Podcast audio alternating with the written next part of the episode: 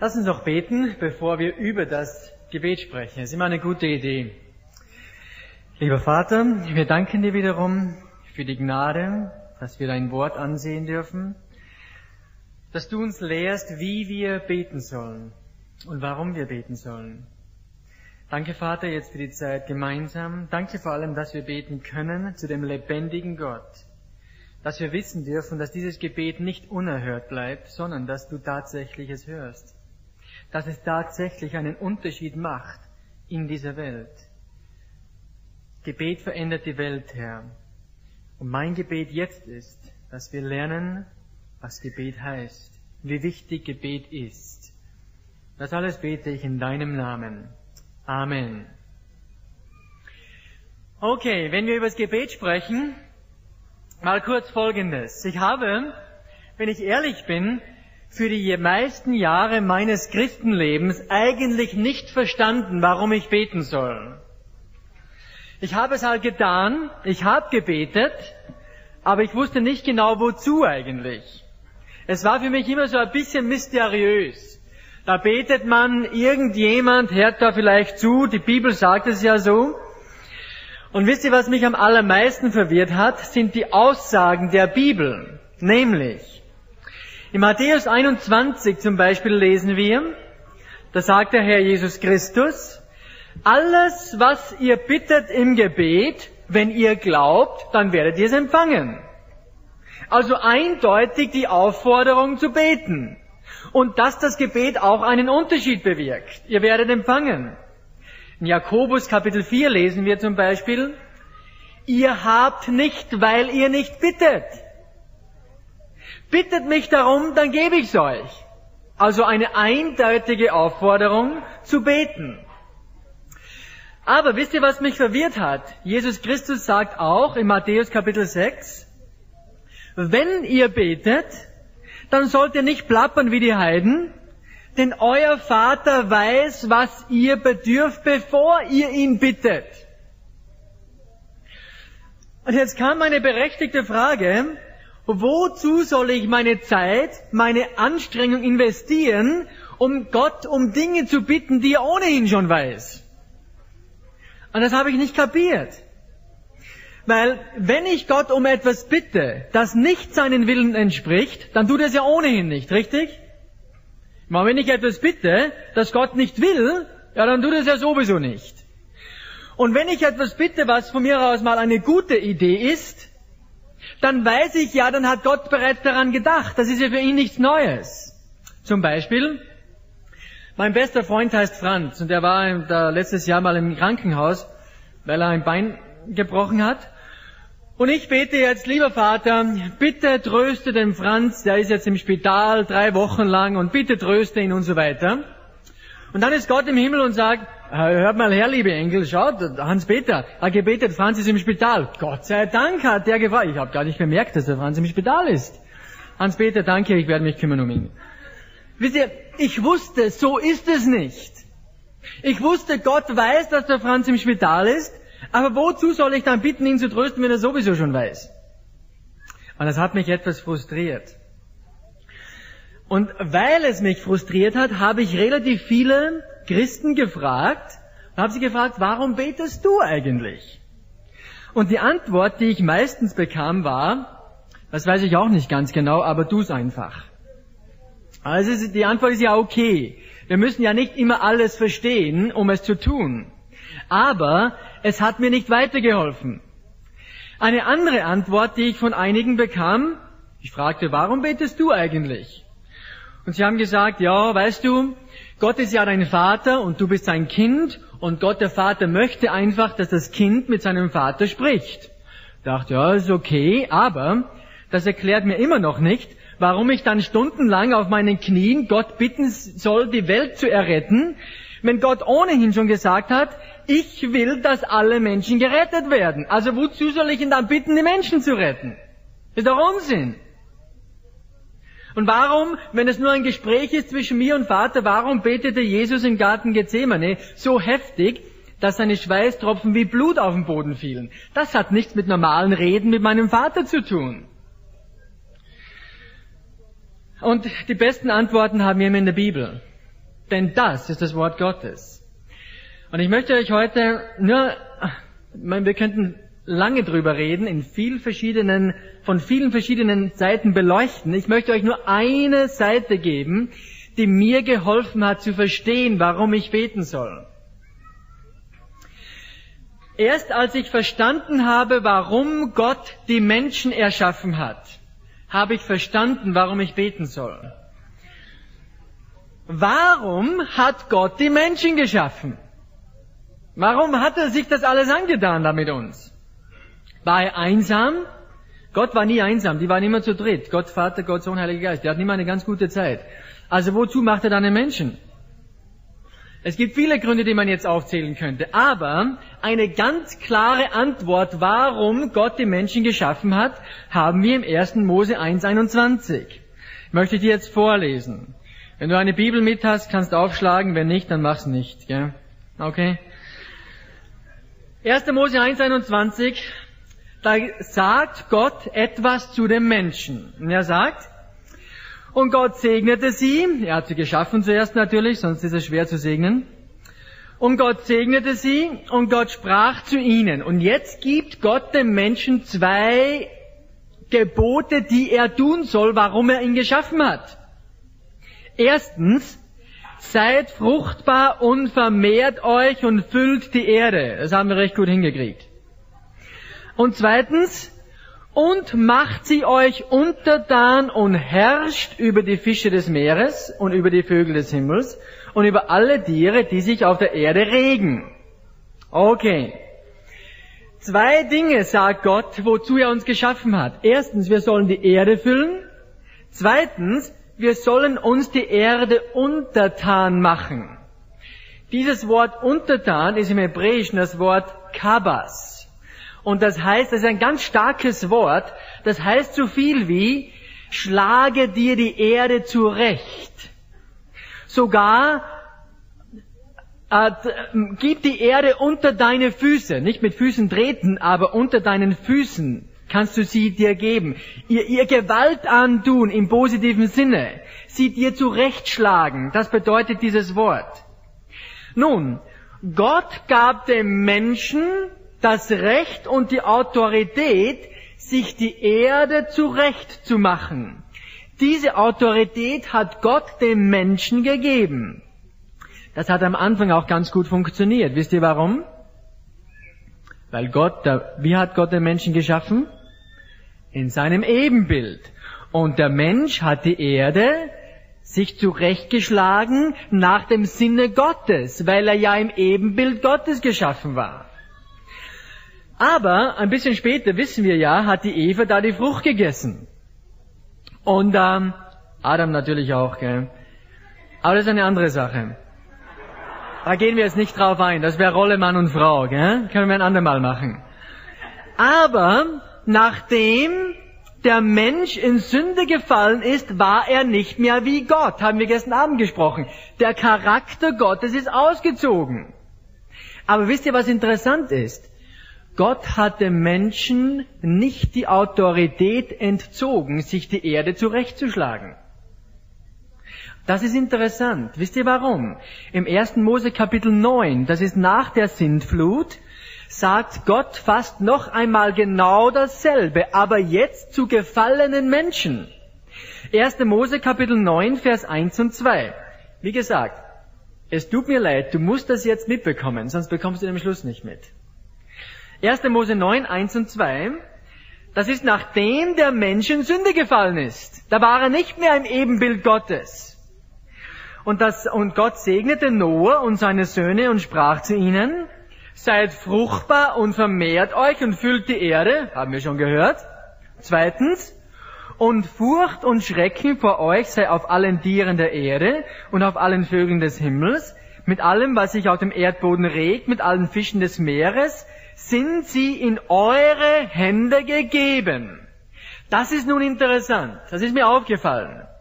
Also Gott hat auch nach dem Sündenfallen dem Menschen immer noch die Autorität gegeben, diese Welt zu beherrschen. Wer bestimmt seit dem Sündenfall das Verhalten des Menschen? Gott oder Satan? Wer ist es? Natürlich Satan. Wir haben das gestern besprochen. Du kannst es Sünde nennen wie immer, dann klingt es etwas schöner. Aber von wo kommt Sünde? Von Satan. Ich beschönige das nie. Das bringt auch nichts. Satan ist der Vater aller Lüge, er ist der Vater der Sünde. Er war der erste Mörder. Der erste Mörder war nicht Abel, sondern Satan. Er hat die Menschheit umgebracht. Aber das Interessante ist jetzt, dass der Mensch in seiner gefallenen Form immer noch die Autorität von Gott hat, sich die Erde untertan zu machen.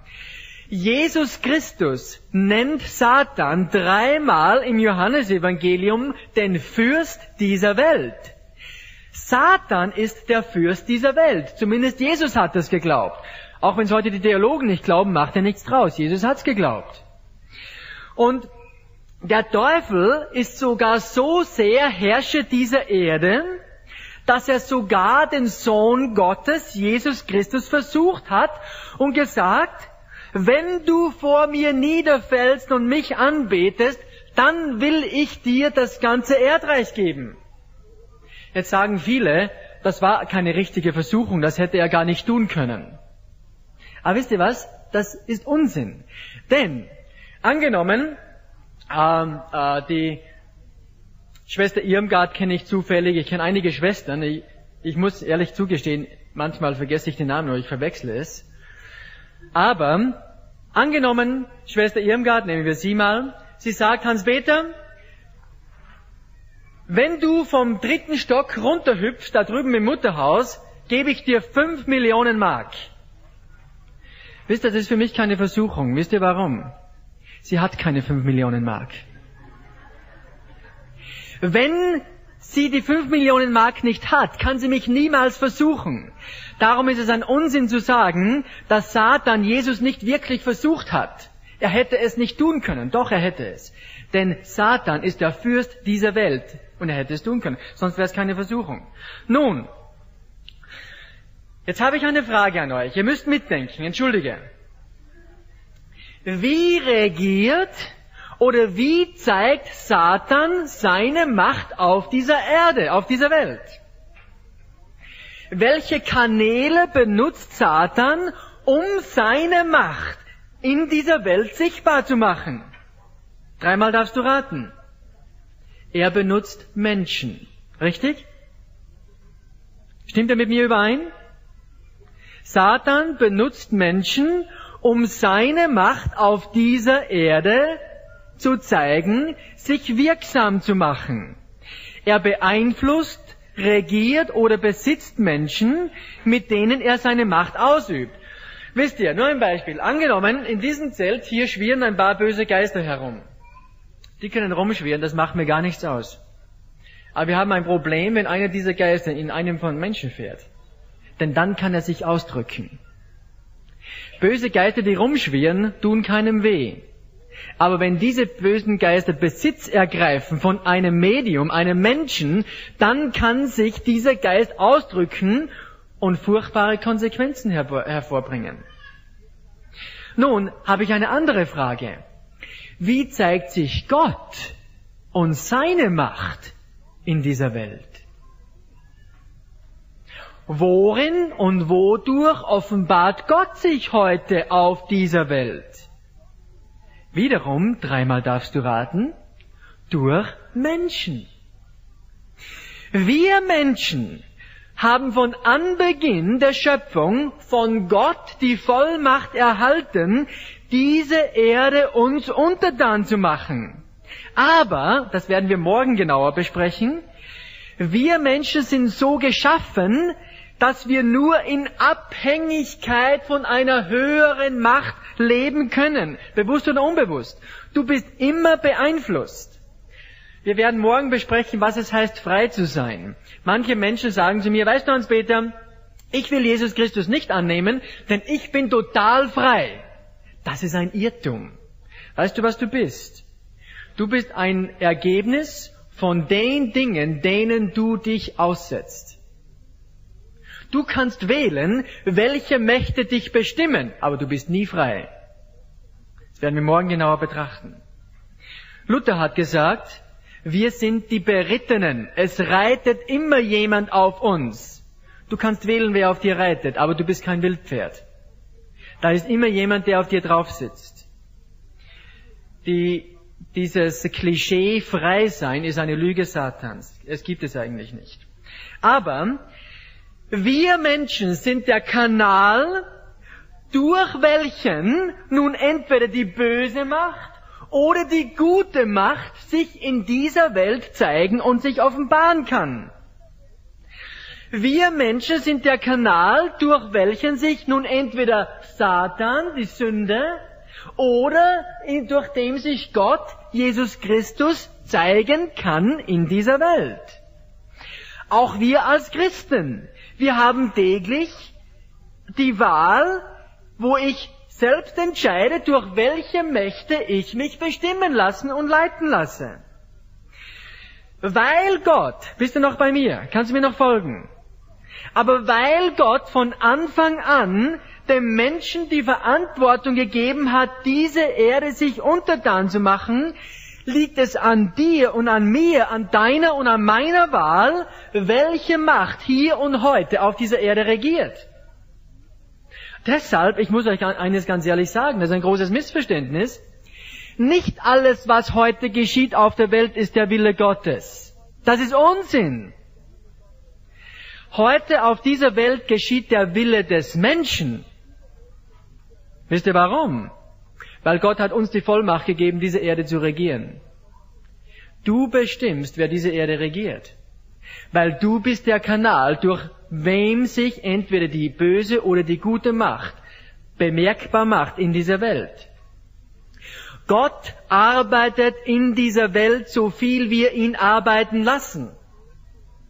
Satan arbeitet in dieser Welt, soweit wir ihn durch uns arbeiten lassen. Im Psalm 78, Vers 41 steht, wir können Gott einschränken. Sie kränkten oder sie beschränkten den Gott Israels.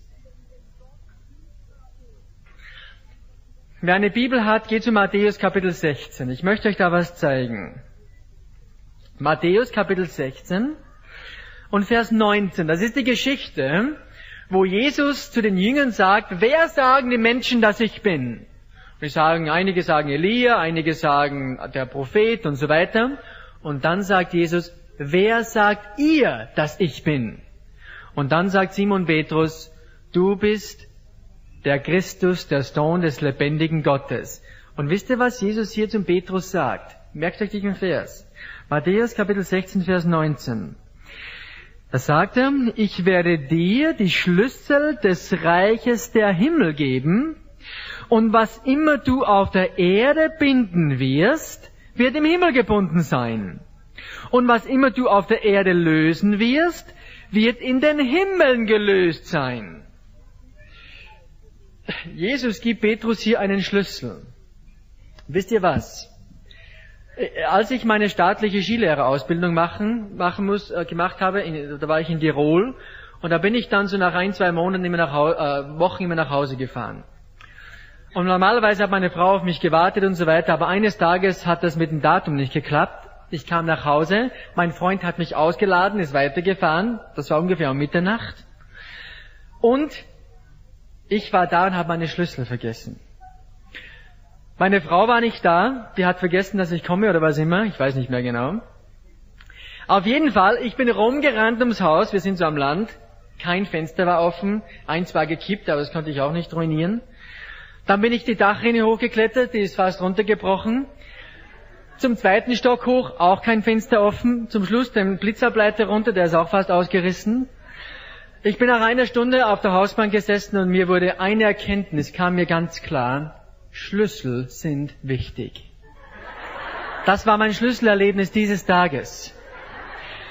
Und hier gibt Jesus dem Petrus einen Schlüssel. Und er sagt zum Schlüssel, was immer du auf Erden bindest, wird im Himmel gebunden sein. Moment, ich dachte, das ist immer umgekehrt. Ich habe gedacht, was im Himmel gebunden ist, ist automatisch auf Erde gebunden. Was im Himmel gelöst ist, ist auf Erden gelöst. Hier steht es umgekehrt. Was auf Erden gebunden wird, das wird im Himmel gebunden. Jetzt, was ist der Schlüssel? Was ist der? Geh mal zu Matthäus Kapitel 18 und Vers 18. Hier spricht Jesus übers Gebet. Wenn zwei oder drei übereinkommen und so weiter. Und wisst ihr, was er da sagt? Matthäus 18, Vers 18. Wahrlich, ich sage euch, wenn ihr, und er spricht übers Gebet, wenn ihr etwas auf der Erde bindet, oh, kommt bekannt vor, gell? wird es im Himmel gebunden sein. Und wenn ihr etwas auf der Erde löst, wird es im Himmel gelöst sein. Eine wichtige Bibelstelle. Wisst ihr, was der Schlüssel ist? Das Gebet. Der Schlüssel ist das Gebet. Ich weiß, es gibt andere Auslegungen, sind auch wahr, aber es geht darüber hinaus. Petrus hat auch den Schlüssel für die Juden, Samaritaner und Heiden bekommen. Aber weit wichtiger ist der Schlüssel des Gebets. Wisst ihr warum? Indem wir beten, uns zum himmlischen Vater wenden, öffnen wir ihm den Kanal unserer Person, dass Gott nun durch uns in dieser Welt wirken kann. Indem wir beten, wird Gott frei, seine Absichten und seine Pläne durch uns zu verwirklichen. Andererseits, indem wir nicht beten, schließen wir den Kanal, dass Gott durch uns wirken kann. Und was geschieht? Automatisch kann die andere Macht sich durch uns zeigen und durch uns wirken. Wann immer du nicht mit Gott sprichst, das ist ein Zeichen, dass deine, deine Beziehung nicht stimmt. Angenommen, äh, ich, ich bin mit der Hannelore jetzt seit zehn Jahren verheiratet. Und äh, als ich sie geheiratet habe, habe ich gesagt, ähm, heute Nacht, ja, heute Nacht heiraten wir und ähm, schau halt, dass die Musiker da sind und so weiter. Ich komme dann hin. Und dann, ich habe ja 20, 25 Jahre alleine gelebt und dann haben wir geheiratet, dann kommen wir nach Hause und in der Früh werde ich munter am ersten Tag meiner Hochzeit und gehe runter wie jeden Tag Kaffee machen. Oh, bin ja verheiratet. Ja, schnell rauf, Hannelore, komm zum Kaffee und so weiter. Und und dann, äh, Hannelore, ich muss jetzt zur Arbeit. Ich komme irgendwann am Abend wieder mal nach Hause, aber äh, weiß ich nicht genau. Spät abends komme ich nach Hause und setze mich hin und lies die Zeitung, so wie immer und so weiter. Oh, oh bin ja verheiratet. Hannelore, ich muss noch schnell reden mit dir. Gute Nacht. Wenn ich so lebe mit meiner Frau und du triffst sie nach drei Monaten nach der Hochzeit und du fragst meine Frau, wie ist es eigentlich so verheiratet zu sein, sagt sie, ja, ich bin verheiratet, aber es ist etwas langweilig. Und wisst ihr, so ist es genau wie manche Christen mit dem Herrn Jesus leben. Ah, oh, normalen Geschäft, ah ja, bin ja Christ, ah, Herr Vater, bitte segne den Tag und rette auch sonst alle, gell. Und dann geht man zu den Geschäften nach und abends noch legt man sich hin, todmüde, oh, bin ja Christ, ja, Gott Vater, und äh, erlöse alle Menschen und segne alle Missionare, Amen, aus. Und so, und dann fragst du einen Christen, wie geht's dir so im Christenleben? Sagst du, ja, ich bin zwar Christ seit drei Monaten, aber eigentlich ist es langweilig. Es tut sich auch nichts. Wisst ihr? Weil wir den Kanal nicht öffnen, wodurch Gott arbeiten kann. Eine Geschichte habe ich mal gehört, die ist oft erzählt, hast du wahrscheinlich auch schon mal gehört die wird verschiedenartig erzählt, ist mir auch egal, wie sie stimmt. Aber da war angeblich ein Missionar, der vor, was weiß ich, 200 Jahren oder was, ging nach Amerika und hat mit Indianern gearbeitet und der Indianerhäuptling hat sich bekehrt und auch der ganze Stamm sind Christengläubig geworden und der Missionar ist abgehauen. So nach ein paar Jahren, die Gemeinde war selbstständig. Der Missionar kam ein paar Jahre später zurück, so zu einem Besuch, sehen, wie es ihnen geht. Und da trifft er den Häuptling und sagt, Häuptling, wie geht's dir so mit deinem Leben mit Christus? Dann sagt er, eigentlich gut, aber es sind zwei Hunde in mir. Ein schwarzer und ein weißer. Dann sagt er, ja, und zwei Hunde, was machen die dauernd? Die kämpfen andauernd, sagt er. Und dann fragt der Missionar, und welcher gewinnt immer? Dann sagt er, immer der, den ich mehr füttere. Und das ist genau dieses Bild. Wir haben unsere alte Natur, übrigens, die wirst du nie los, bis ins Grab. Aber wir haben auch die neue Natur, das neue Herz, Jesus Christus in dir, die Hoffnung der Herrlichkeit. Jetzt kommt es drauf an, wen du mehr fütterst, der wird durch dein Leben zum Ausdruck kommen. Der wird sich in dieser Welt zeigen. Zum Schluss noch, ich bin bald fertig. Zum Schluss noch eins ganz wichtig, und zwar, das Gebet an sich vermag gar nichts. Das Gebet hat keine Kraft oder Macht. Das Gebet vermag gar nichts. Nur Gott vermag etwas. Das Gebet ist nicht mächtig. Nur Gott ist mächtig. Aber das Gebet setzt die Kraft Gottes frei, damit sie in dieser Welt sichtbar wird. Ich gebe euch ein Beispiel. Als ich so 19 Jahre alt war, ich war Automechaniker, habe ich das, die, die habe ich euch gestern gezeigt, das war ein Golf GTI. Die gehen ganz schön gut, gell? Und äh, ich könnte dir jetzt imponieren mit dem Golf GTI und sage dir, ich zeig dir mal, ich, ich habe ein Auto und das geht, das sage ich dir. Und dann setzt du dich ins Auto, machst eine Probefahrt. Oder ich fahre zuerst mal, ich lasse dich nicht gleich fahren. Ich lasse dich mal zuschauen. Und da stehe ich am, am Parkplatz und gebe Gas und der Motor heult auf.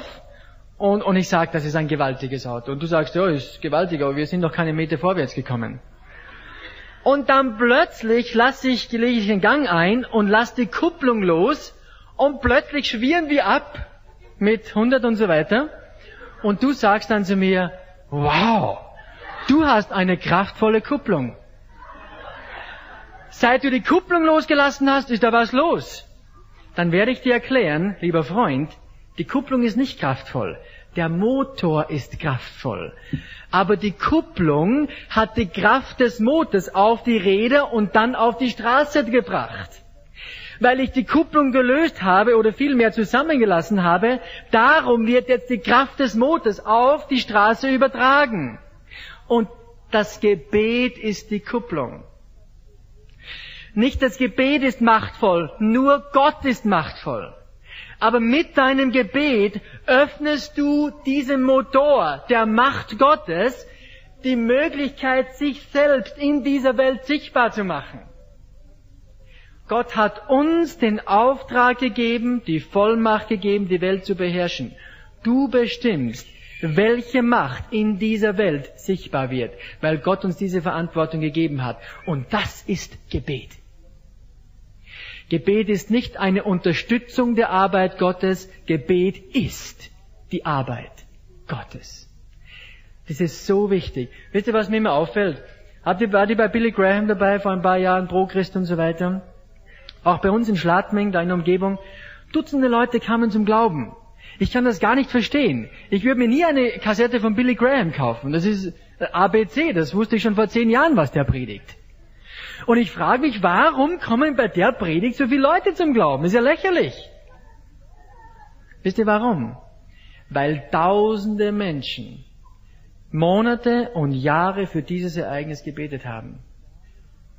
Wisst ihr, warum hier in Eitlingen eine bessere Atmosphäre ist als bei den meisten Tagungen oder wo ich spreche?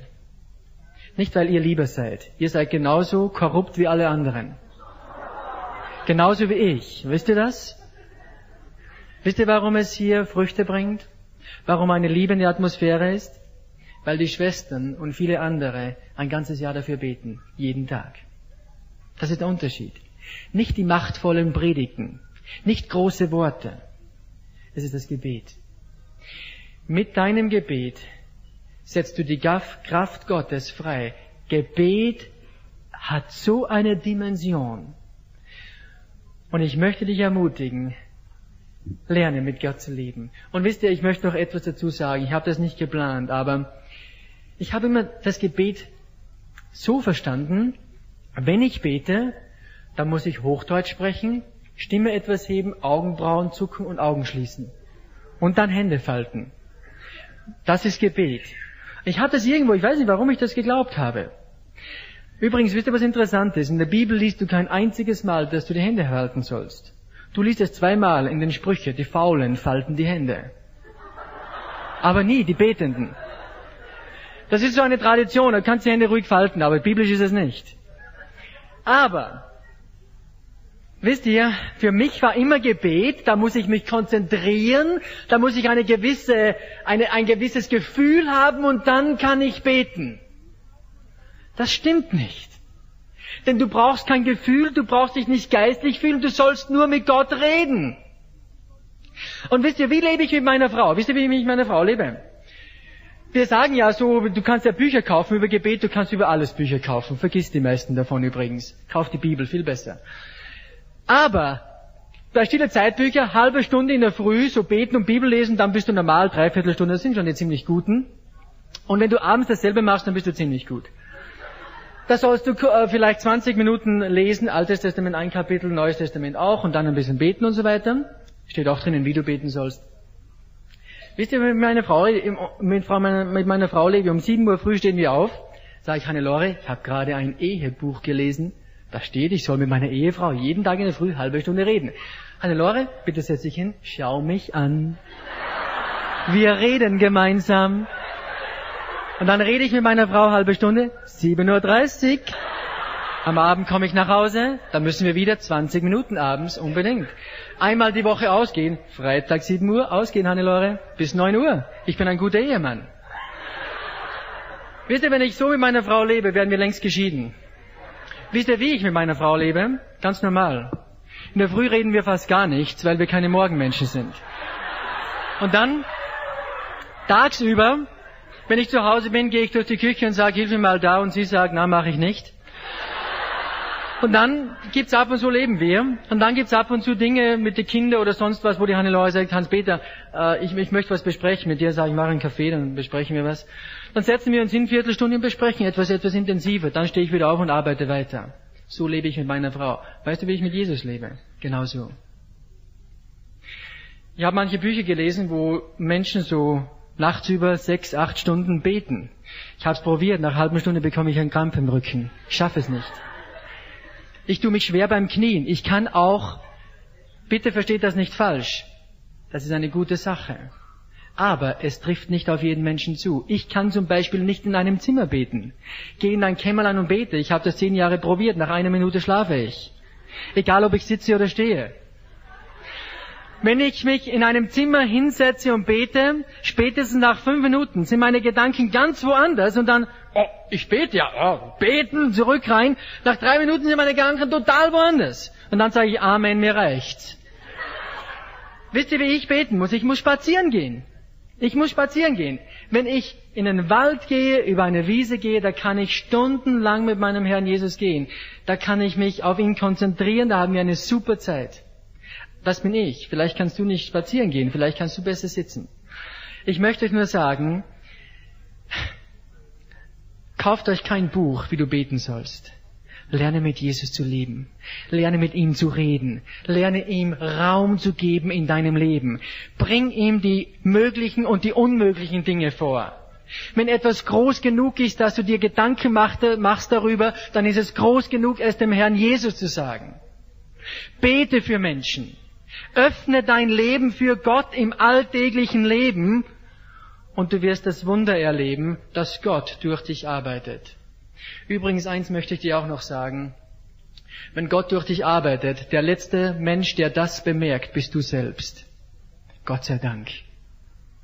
Denn wenn du bemerken würdest, dass Gott durch dich arbeitet, würdest du sagen, ganz schön gut, hab's geschafft, Gott gebraucht mich, wenn du ein Mann, eine Frau Gottes bist, wirst du nie etwas merken von dem Segen, den Gott durch dich in diese Welt bringt. Und das ist gut so. Aber die anderen Menschen bemerken es. Und das ist, worauf es ankommt. Du kümmere dich nur um deine Beziehung mit dem Herrn Jesus. Alles andere ist nicht dein Kaffee. Das ist Gottes Sache. Ob du dich wohlfühlst, ob du dich gebraucht fühlst, ob du auch einmal hier sprichst oder dein Leben lang, so wie meine Frau, Kinder wickelt, meine Hemden bügelt, mein Essen macht, treu zu Hause ist, das ist nicht die Sache. Glaubt ihr, dass mein Leben wichtig ist als das Leben meiner Frau? Ich glaube nicht. Ein lieber Freund von mir, der Charles Price, der hat auch eine Frau und drei Kinder, und seine kleine Tochter hat mal zum Charles gesagt, Vati, wenn wir im Himmel sind, darf ich dann neben dir sitzen? Der Charles ist ein weltbekannter Prediger. Und dann hat Charles gesagt, warum möchtest du neben mir sitzen? Sitz lieber neben Mutti, die sitzt in der ersten Reihe. Denn das sind die Werte Gottes. Erwarte keine spektakulären Dinge. Wisst ihr, was Gott heute braucht, ist Treue. Nicht spektakuläres. Wir laufen immer dem Spektakulären nach und Gott möchte, dass wir treu sind. Wisst ihr, was Paulus gesagt hat? Gott hat mich als treu erachtet und mich in das Amt gesetzt. Was ist die Voraussetzung, dass Gott dich in das Amt setzt? Treue. Das haben wir heute vergessen. Das Wort existiert in den Medien nicht mehr. Wir müssen es ganz neu lernen. Nur darin wirst du jemals Frieden, Freude, Erfüllung finden, sonst nie. Lass uns beten. Himmlischer Vater, ich danke dir von Herzen für das Vorrecht, mit dir leben zu dürfen. Vater, ich danke dir, dass du uns erwählt hast, diese Erde uns zurechtzuhauen, sie zu beherrschen. Aber Herr, das kann nur gut gehen, wenn wir uns von dir beherrschen lassen. Wenn wir unser Leben dir öffnen, damit dein Wille in dieser Welt kund wird und sich zeigt. Vater, vergib uns, wenn wir so oft auf die andere Seite hören, auf das, was nicht von dir ist, und wir automatisch diese andere Seite spiegeln. Vater, ich bete, dass wir lernen, den weißen Hund in uns zu füttern. Deine Seite, den Herrn Jesus. Ich will abnehmen, du sollst zunehmen. Das hat Johannes gebetet. Und das wollen wir beten, Herr. Herr, ich bete um den Segen für diese Menschen hier, damit sie ganz klipp und klar dir nachfolgen, sich von dir gebrauchen lassen, Kanäle werden für dich. Amen.